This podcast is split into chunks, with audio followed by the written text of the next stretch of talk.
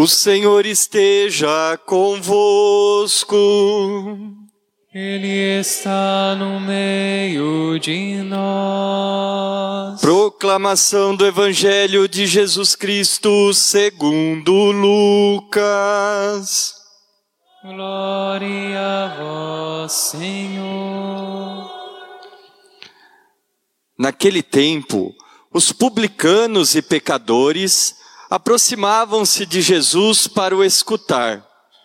Os fariseus, porém, e os mestres da lei criticavam Jesus. Este homem acolhe os pecadores e faz refeição com eles. Então Jesus contou-lhes esta parábola: Se um de vós tem cem ovelhas e perde uma, não deixa as noventa e nove no deserto e vai atrás daquela que se perdeu até encontrá-la? Quando a encontra, coloca-a nos ombros com alegria e, chegando a casa, reúne os amigos e vizinhos e diz: Alegrai-vos comigo. Encontrei a minha ovelha que estava perdida. Eu vos digo, assim haverá no céu mais alegria por um só pecador que se converte do que por noventa e nove justos que não precisam de conversão. E se uma mulher tem dez moedas de prata e perde uma, não acende uma lâmpada, varre a casa e a procura cuidadosamente até encontrá-la? Quando a encontra, reúne as amigas e vizinhas e diz: Alegrai-vos comigo, encontrei a moeda que tinha perdido. Por isso eu vos digo: haverá alegria entre os anjos de Deus por um só pecador que se converte. E Jesus continuou: Um homem tinha dois filhos. O filho mais novo disse ao pai: Pai, dá-me a parte da herança que me cabe. E o pai dividiu os bens entre eles. Poucos dias depois, o filho mais novo juntou o que era seu e partiu para um lugar distante. E ali esbanjou tudo numa vida desenfreada. Quando tinha gasto tudo o que possuía, houve uma grande fome naquela região e ele começou a passar necessidade. Então foi pedir trabalho a um homem do lugar, que o mandou para seu campo cuidar dos porcos. O rapaz queria matar a fome com a comida que os porcos comiam, mas nem isso lhes davam. Então caiu em si e disse: Quantos empregados do meu pai têm pão com fartura, e eu aqui morrendo de fome. Vou-me embora. Vou voltar para meu pai e dizer-lhe: Pai, pequei contra Deus e contra ti. Já não mereço ser chamado teu filho. Trata-me como a um dos teus empregados.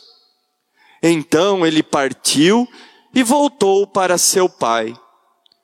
Quando ainda estava longe, seu pai o avistou e sentiu compaixão correu-lhe ao encontro, abraçou-o e cobriu-o de beijos. O filho então lhe disse: Pai, pequei contra Deus e contra ti. Já não mereço ser chamado teu filho. Mas o pai disse aos empregados: Trazei depressa a melhor túnica para vestir meu filho, e colocai um anel no seu dedo e sandálias nos pés. Trazei um novilho gordo e matai-o. Vamos fazer um banquete. Porque este meu filho estava morto e tornou a viver. Estava perdido e foi encontrado. E começaram a festa. O filho mais velho estava no campo. Ao voltar, já perto de casa, ouviu música e barulho de dança. Então chamou um dos criados e perguntou o que estava acontecendo. O criado respondeu: É teu irmão que voltou. Teu pai matou o novilho gordo, porque o recuperou com saúde. Mas ele ficou com raiva e não queria entrar. O pai, saindo, insistia com ele. Ele, porém, respondeu ao pai: Eu trabalho para ti há tantos anos, jamais desobedeci a qualquer ordem tua. E tu nunca me deste um cabrito para eu festejar com meus amigos. Quando chegou este teu filho, que esbanjou teus bens com prostitutas, matas para ele o novilho cevado. Então o pai lhe disse: Filho, tu estás sempre comigo, e tudo o que é meu é teu. Mas era preciso festejar e alegrar-nos, porque este teu irmão estava morto e tornou a viver. Estava perdido e foi encontrado. Palavra da salvação.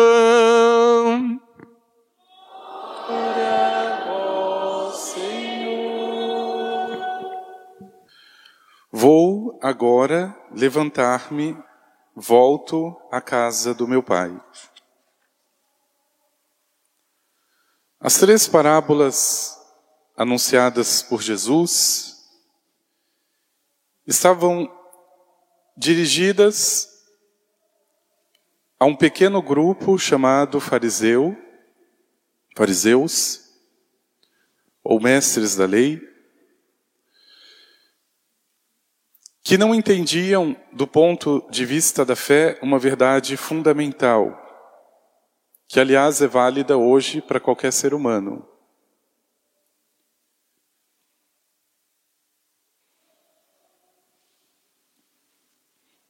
Eu posso me perder estando longe de Deus, ou pior, eu posso me perder estando do lado de Deus. Os mestres da lei não entendiam isso, então não se preocupe se você, eu, como católico, também não entender. Mas o que Jesus quer ressaltar, meu irmão e minha irmã, tanto quando ele diz que existe uma ovelha importante entre as outras 99 e existe uma moeda preciosa entre tantas outras, é que Deus se alegra por uma só alma, por uma só pessoa que consiga descobrir esse amor. Uma só. Veja como na parábola das ovelhas parece uma situação muito irreal do ponto de vista econômico. Bom, os mestres da lei seguramente pensavam: se eu tenho 100 ovelhas e eu perco uma, eu estou na vantagem. Jesus diz: não. Porque o que muda essa matemática é a minha relação com as ovelhas. Uma é igual às outras 99. Isso aqui cai por terra toda aquela metodologia que se usa muito na roça ainda hoje. Se a boiada for atravessar um rio cheio de piranhas,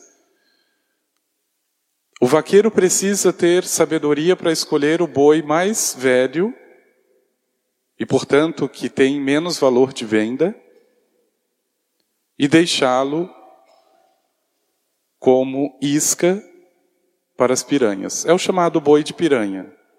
Então, enquanto as piranhas comem aquele boi, a boiada atravessa tranquilo.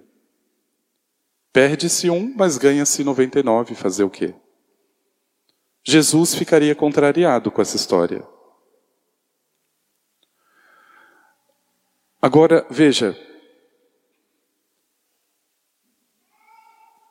ele chega ainda mais na intimidade para trazer o coração dos fariseus e dos mestres da lei, e não menos o meu próprio coração, quando ele coloca a imagem dos dois filhos em relação ao pai.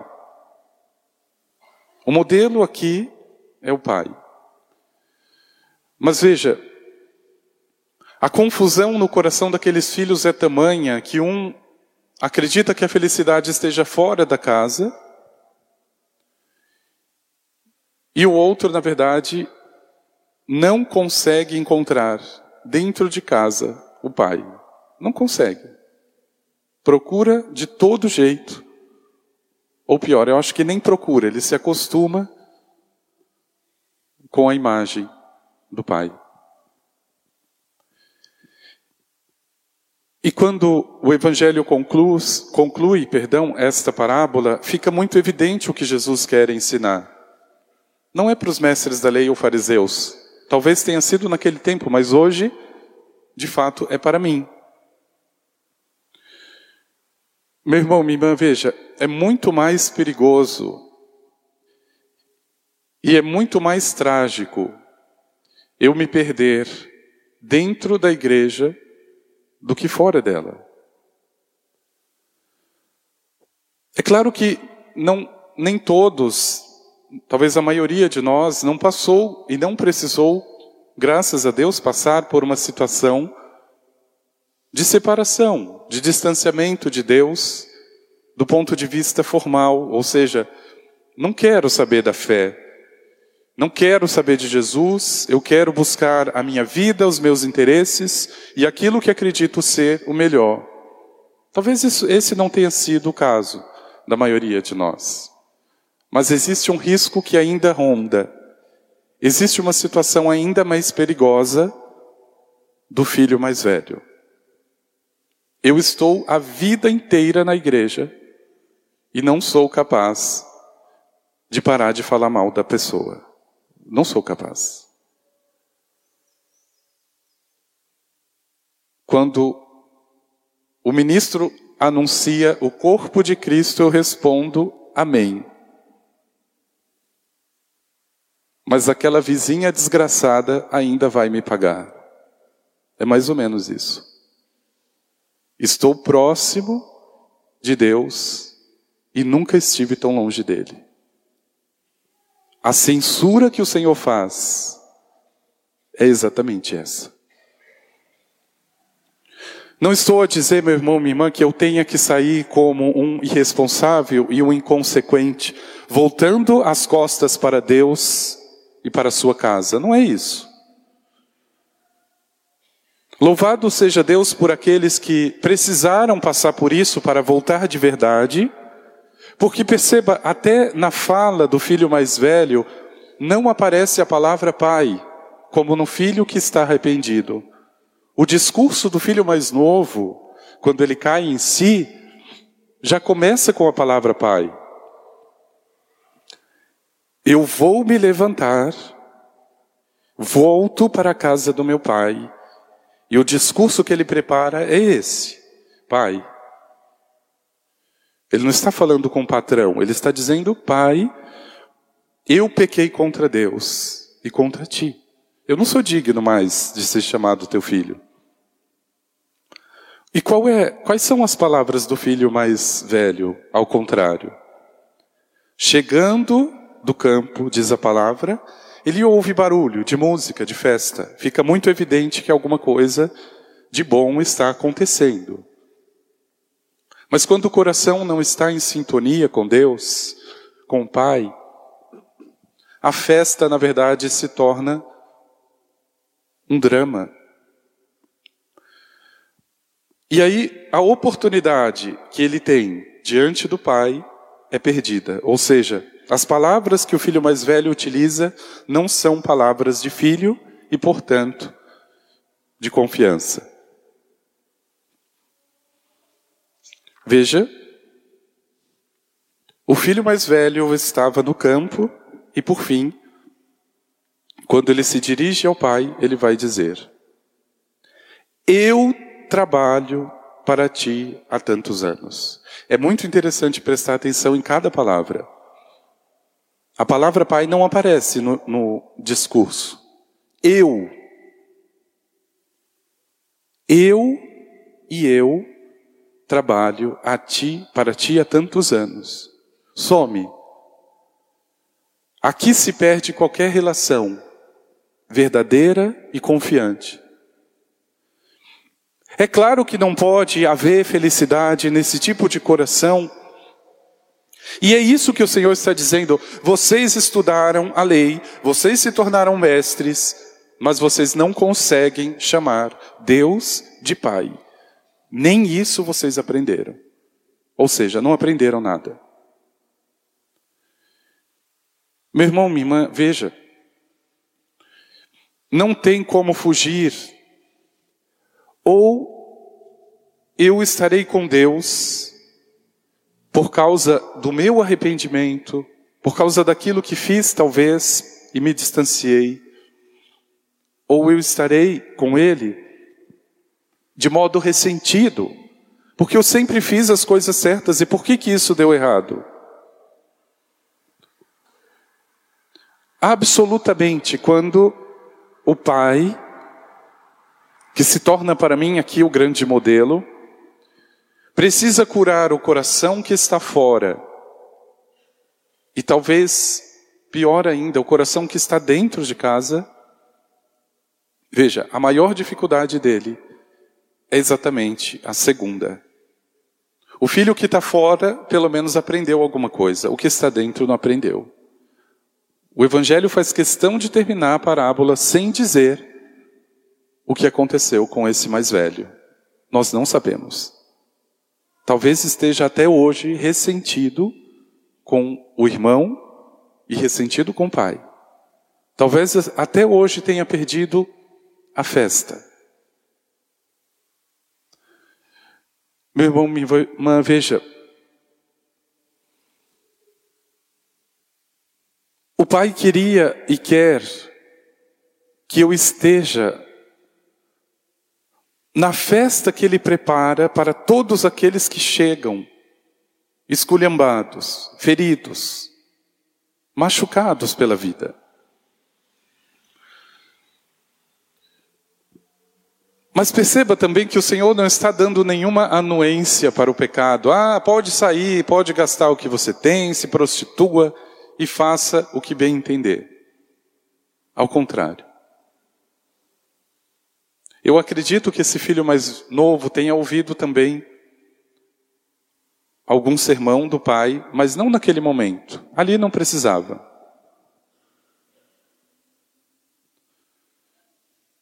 O Papa Bento XVI percebeu uma coisa que é própria do profeta, como ele é.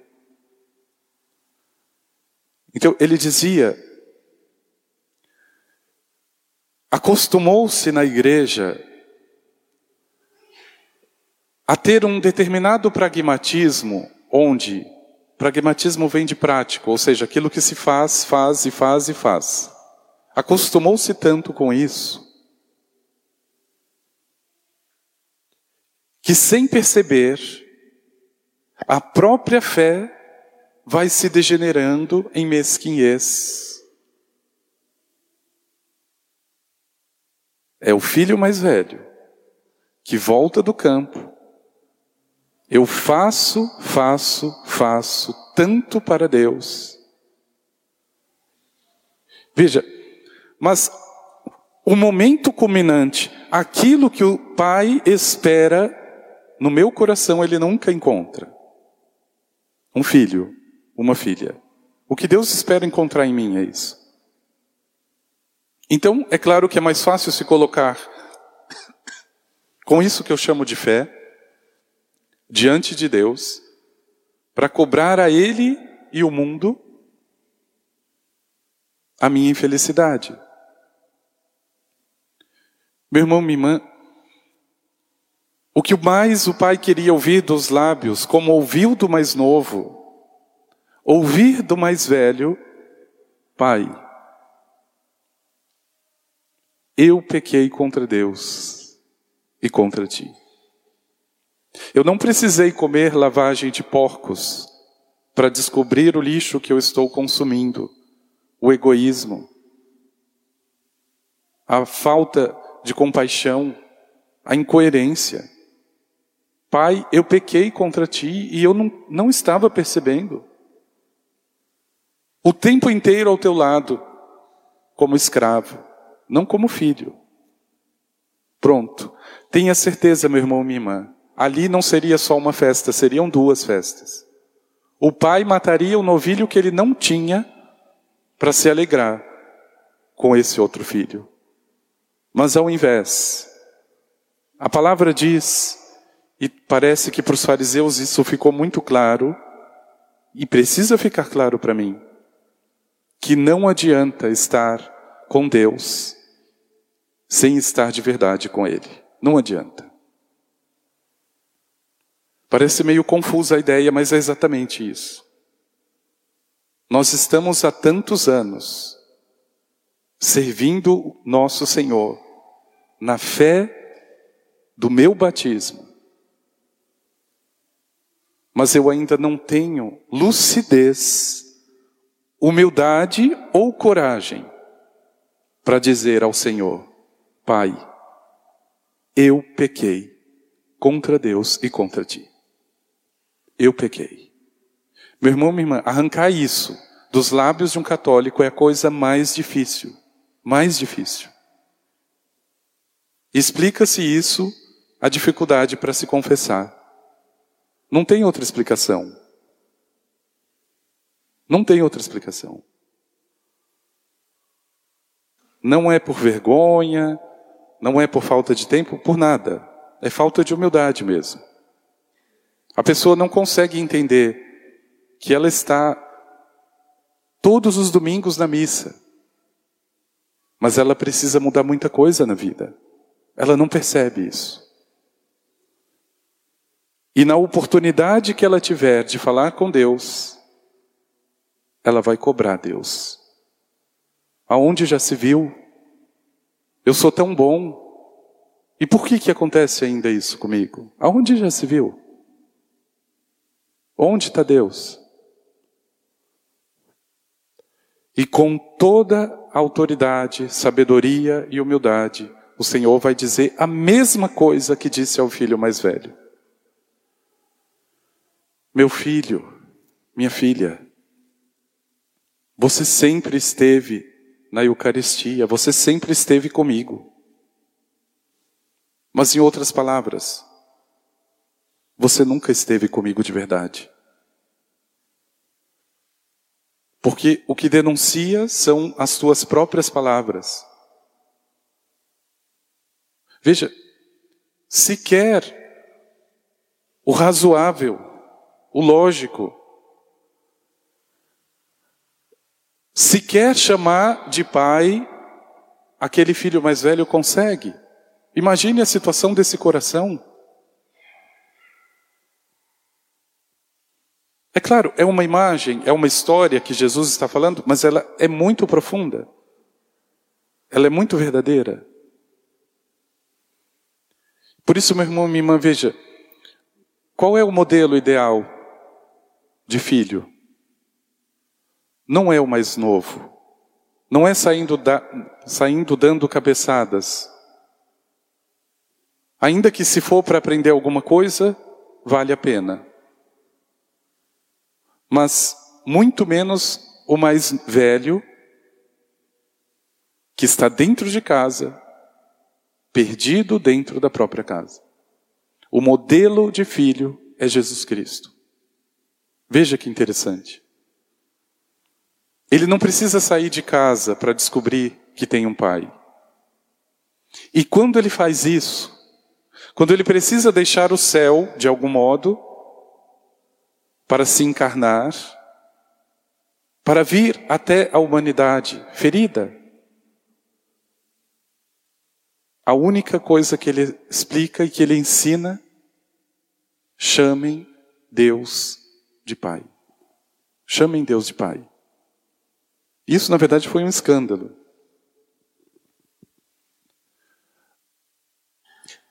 E veja como Na segunda leitura, nós temos um outro exemplo grandioso.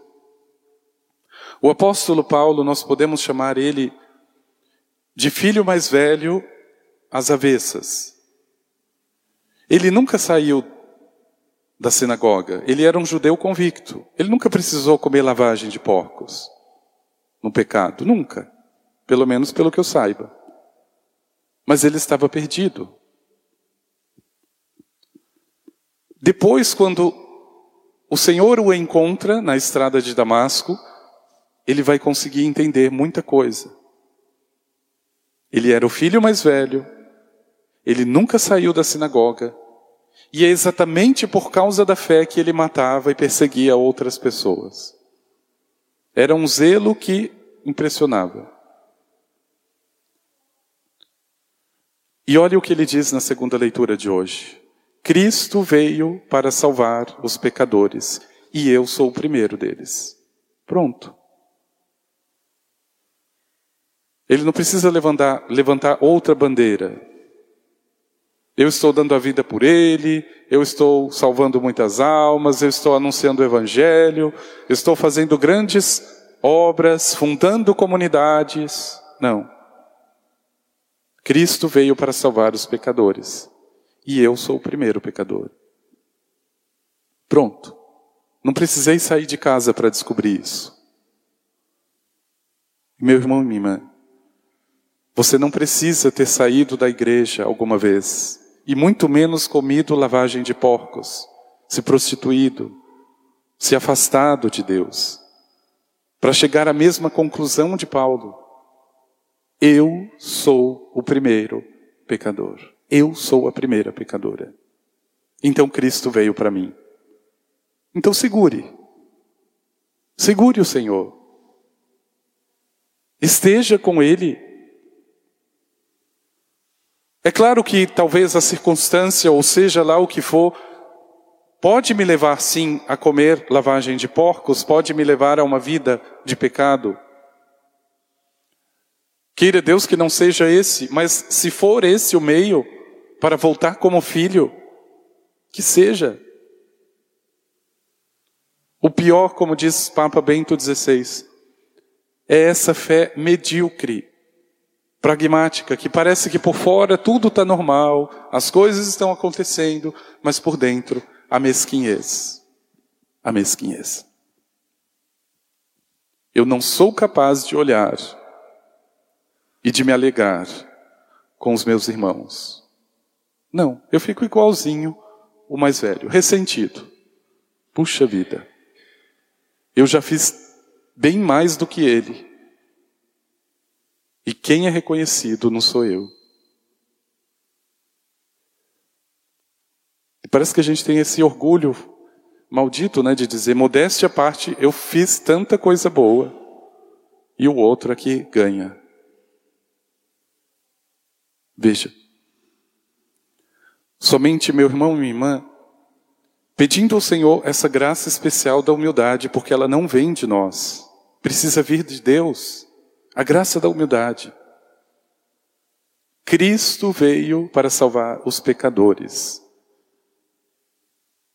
mas eu sou o primeiro. Por isso que no Salmo nós cantamos exatamente isso. Eu vou agora, não depois, não amanhã, mas eu vou agora levantar-me, volto à casa do meu pai. Independente se você já esteja nela ou longe dela, você precisa dizer isso. Porque pior do que se perder fora de casa é se perder dentro dela. Veja, é a realidade que hoje muitas famílias exatamente passam. A pessoa não precisa sair de casa, mas ela está perdida ali dentro. Ela já não sabe, não sabe qual é o papel de um pai, o papel de uma mãe, deixa as coisas correrem soltas. Os filhos, a mesma coisa. Veja que tristeza. Nós estamos cada dia mais tornando as nossas famílias pagãs. Eu nem quero perguntar aqui Quem é o filho que ainda pede bênção para o pai e para a mãe? Nem quero perguntar.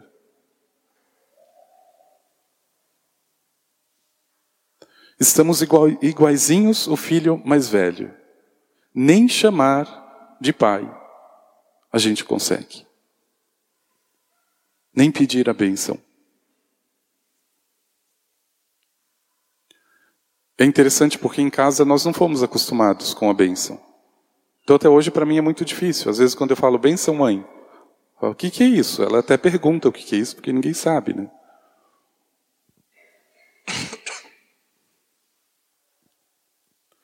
Então veja,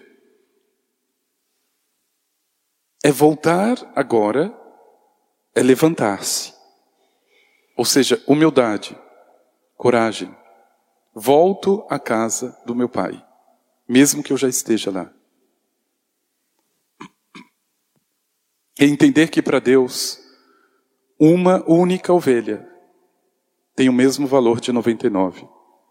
Uma única moeda vale por um milhão de outras. Uma única alma vale por todas as almas do mundo. Aqui desmonta qualquer cálculo humano. Veja, com essa graça especial, ou seja, com a humildade no coração do ser humano, ele consegue voltar para casa. Se ele estiver fora, ele encontra forças para voltar. Se ele já estiver dentro, se ele já estiver na fé, ele se torna mais humilde. Porque o caminho não é tão longo, ele não precisa vir de fora, ele já está ali. Que no teu coração, meu irmão, minha irmã, haja antes de tudo esse desejo sincero, mas também essa coragem. Veja, eu tenho certeza, graças a Deus, você não tem grandes pecados ou grandes situações que te afastem do Pai. Mas às vezes o nosso problema é exatamente esse. Nós não temos aquele choque que me faça perceber a tempo o perigo que eu estou. Então a coisa fica no banho-maria. Começo a falar mal e acho que isso já é normal. Começo a sentir inveja, dou, dou o nome que eu quiser, mas não assumo.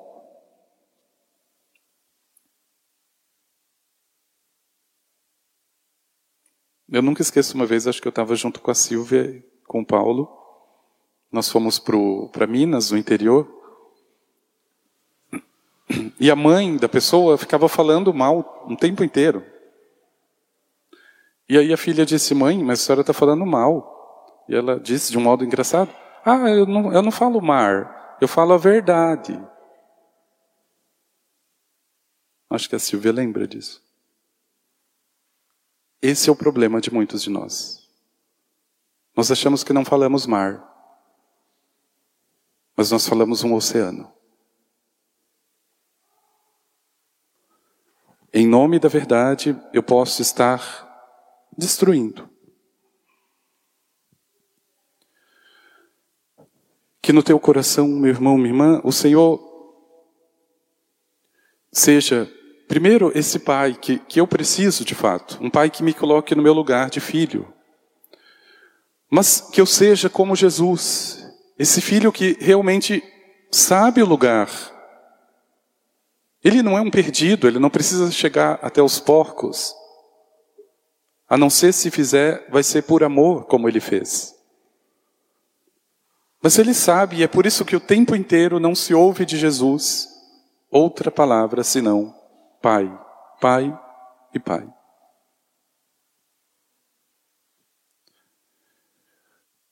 Por isso, meu irmão e minha irmã,